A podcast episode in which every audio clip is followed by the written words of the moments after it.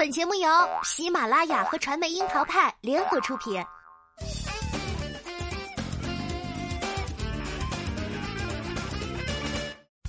樱桃砍八卦，八卦也要正能量。Hello，大家好，我是小樱桃钓儿。在这个二零二零年，是个姐姐都想乘风破浪，包括原本站在爱豆身后的经纪人姐姐。花季少女时抱有当明星愿望的杜华，靠着烫嘴普通话和让人面面相觑的华言华语，频繁攻陷话题榜，开启直播冲到一线当网红的杨天真，轻松凭一个内涵旧梗，捆绑着过往合作过的顶流小生鹿晗，捆绑着过往合作过的顶流小生鹿晗，站到风口浪尖儿。而曾经的选秀教母，如今身为挖机机挖 CEO 的龙丹妮，也经历了从台前主持人、幕后制作人，再重新亮相台前，在节目里推选新人的一个并不简单的循环。而来自港圈的霍汶希，是包括谢霆锋、Twins、容祖儿等英皇顶流艺人在内的经纪人。亮相《乘风破浪的姐姐》，担任女团总顾问时，她瞬间成为姐姐们拥簇的中心，抢走了华华子的不少光芒。随着这些原本隐身幕后的艺人推手相继走到台前，钓儿都忍不住猜想：如果龙丹妮、杜华、杨天真、霍汶希组成一个女团。他们各自该占据一个什么位置呢？花花子少女时曾看过一篇林青霞的专访，得知偶像是在台北街头被星探发现入行的，于是从初一到初三在南昌街头当了三年的 worker，结果呢却未能如愿。但是梦想的力量是无穷的，终于在冥冥中指引华华子 work on。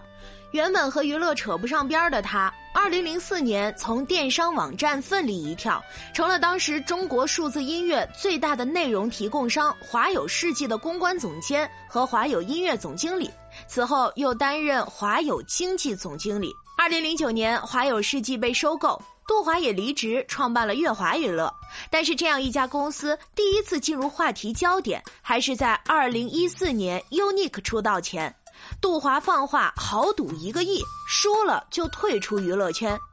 但是何谓赢，何谓输，他也没有说明，搞得人想领钱也找不着北。前些时，杜华在节目里自曝，乐华娱乐签下的第一个艺人是谢娜，更让谢娜的老搭档何炅都感到震惊。这也足以说明，当时的乐华并没有多少声量。直到今年，王一博从《天天向上》到《陈情令》火出圈，乐华才打响了名头。可除了这位酷盖，UNIQ 其他几名成员周艺轩、李文翰、曹承衍、金圣柱却几乎都成为了圈中的小透明。再到二零一八年，火箭少女一零一再掀起选秀神话之后，乐华突然扔出美宣退团的炸弹，在饭圈掀起的腥风血雨可谓是动作不小。其实掰着指头数一数，从最初的归国顶流韩庚，再到如今的顶流小生王一博，还有新生现象级爱豆孟美岐、吴宣仪、朱正廷、范丞丞、黄明昊等艺人，早早引入练习生制度的乐华的艺人阵容真心不弱。可是杜华自曝每天都要收到几十万骂他的信息。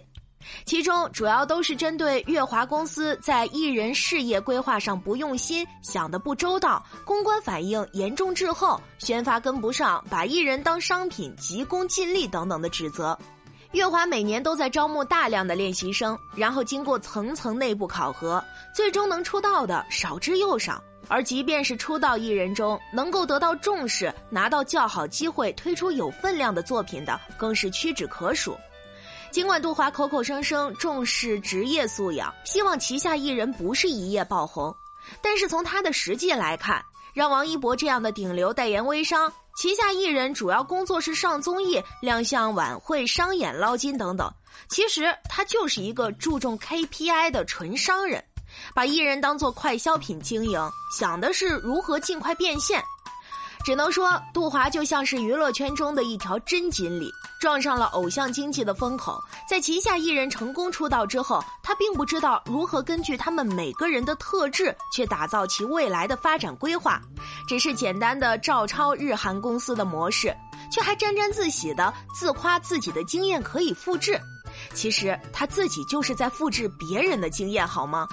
所以，如果杜华想要自己出道做女团成员的话，第二个人的建议啊是话题担当。毕竟从他目前的表现来看，vocal 不行，说个普通话就跟烫了嘴似的；dance 也不行，简单扭几下，连个广场舞都很难拿下。只有搞事情还是蛮在行的。在姐姐里，不管是唱歌的、演戏的，通通被他发到了 dance 组，以唱的太好为由，给大 vocal 叮当的专业能力打最低分，以至于节目组都打出字幕划清界限。这些旧事儿都暂且搁在一边了。最近他带着自家的艺人上快本，还能把王一博的角色错口说成赵丽颖老公冯绍峰的前绯闻女友林允，而且当着四旦双冰之一的李冰冰说其公司只有赵丽颖在好好拍戏。就算是为了节目效果，这真的合适吗？吓得背后的王一博都瞪圆了眼睛，赶紧闭嘴。唱不行，跳不行，搞事情却挺行。杜华凭借着自己的一双腿没走上花路，如今靠着一张嘴却也能出圈算是实现了从 worker 到 talker 的蜕变。而和华华子走土味企业家路线不同，杨天真的十三格从来都是满点。他的代表作至今仍是圈内的经典案例。范爷的《我就是豪门》，虽然事后被扒出并非原创，但当年从他美艳的大红唇里掷地有声的说出来之后，不知成为了多少励志女孩偷偷写在日记本扉页的座右铭。当然啦，现在大家更知道这句话的原作者是罗佩颖，她早在范冰冰之前就甩出了这句名言。杨天真本是宣传出身，非常善于抓住话题点。与范冰冰的合作一飞冲天后，她此后和路遥等人合伙创办了一心娱乐。杨天真在这家公司继续着自己的金句输出机加人设制造机的路数。二零一八年九月，张雨绮和前夫袁巴元的家暴事件，一度让这位脾气火爆的山东美女陷入不利局面。但随即，诸多有关张雨绮敢爱敢恨、真性情的稿件铺天盖地，杨天真火速发表的离婚声明也让一场纠纷瞬间冷却。张雨绮更是神奇的逆转了舆论，成为了新一代真实版的大女主代表。尽管在2019年的职场综艺真人秀里，走到台前的杨天真多次叮嘱张雨绮不要再让私生活过多曝光，但不光是张雨绮，相信观众也没几个拿这话当了真。当时艺新娱乐的艺人阵容也是堪称梦幻的，鹿晗、张艺兴先后加盟，张雨绮、李现、朱亚文、赵又廷、白宇、欧阳娜娜，每一个都不缺热度。但是在艺新期间，他们几乎全部走上了黑红路线，每个人都不缺人设和话题，只缺安身立命最需要的作品。朱亚文在公司内部会议上被认定人设混乱。确实，一个曾经在《闯关东》《红高粱》里被认定的实力演员，一度只能顶着行走的荷尔蒙去用声音撩妹，去综艺节目里奔跑，真的是挺浪费的。而杨天真给艺人规划的事业线也是频繁被打脸。当时张雨绮在综艺里直言自己可以成为电视剧女王，但是却被认定她就该走电影咖的杨天真否决了。而如今在《鬼吹灯》系列网剧里。天天下木挖土的琪琪子，却口碑逆转，成了大家认可的 Shirley 杨。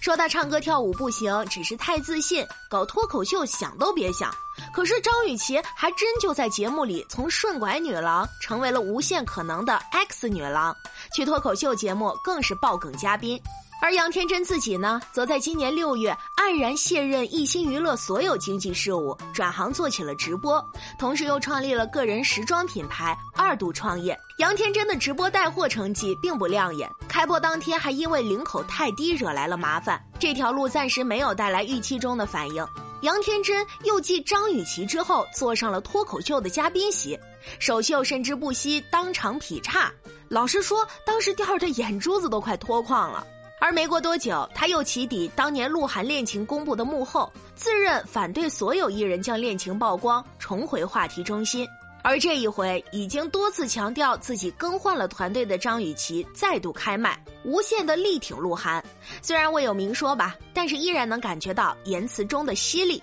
其实做艺人这件事儿，杨天真最明白舆论需要什么。他一边在综艺中放出自己为工作可以连轴转，甚至不惜伤害身体；另一边则透过社交平台表示自己有耐力给到工作，但是却没有毅力去健身运动，所以决定接受切胃手术控制体重。一桩一件，他都稳稳地踩在了话题点上。被误解通过手术减肥，杨天真又快速透过社交平台表示自己本身患有糖尿病，自己的手术只为治病，并非爱美。手术完成后，他又发出了自己的术后照片，不建议被模仿，期盼大家拥有健康。宋来善于制造话题，在这一轮手术里，杨天真的话题抓取能力也依然清晰。从被误解到连环澄清，再到术后开工，他转型网红直播圈，全部用上了娱乐圈的思维。但是他跟杜华只管惹话题又不同，为太多明星运筹帷幄过，最终他都能把画风给兜回来。而且他还深谙女艺人需要排场支撑，转型出道时，甚至还在上海闹市区打出了巨幅的楼宇外墙广告，为自己认真造势。而另一边，如果不去查资料，雕儿还真的想不到，这四人天团里最年长的一个，竟然是一九七二年出生的霍汶希。她和同岁的宁静，真的都是岁月不老的美人儿。花花子未能触及的梦想。霍汶希却轻松实现了。他十四岁就被星探发现，受邀在电影《七兄弟》里出演林青霞的童年版。虽然该片的资料已经查找不到了，但从他早年当模特拍摄的一些画面来看，确实是有几分小林青霞的影子。霍汶希的美貌，就算是和旗下的花旦同框，也是丝毫不逊色。正因如此，二十一岁就开始担任艺人经纪的他，始终带着一个 title 美女经纪人。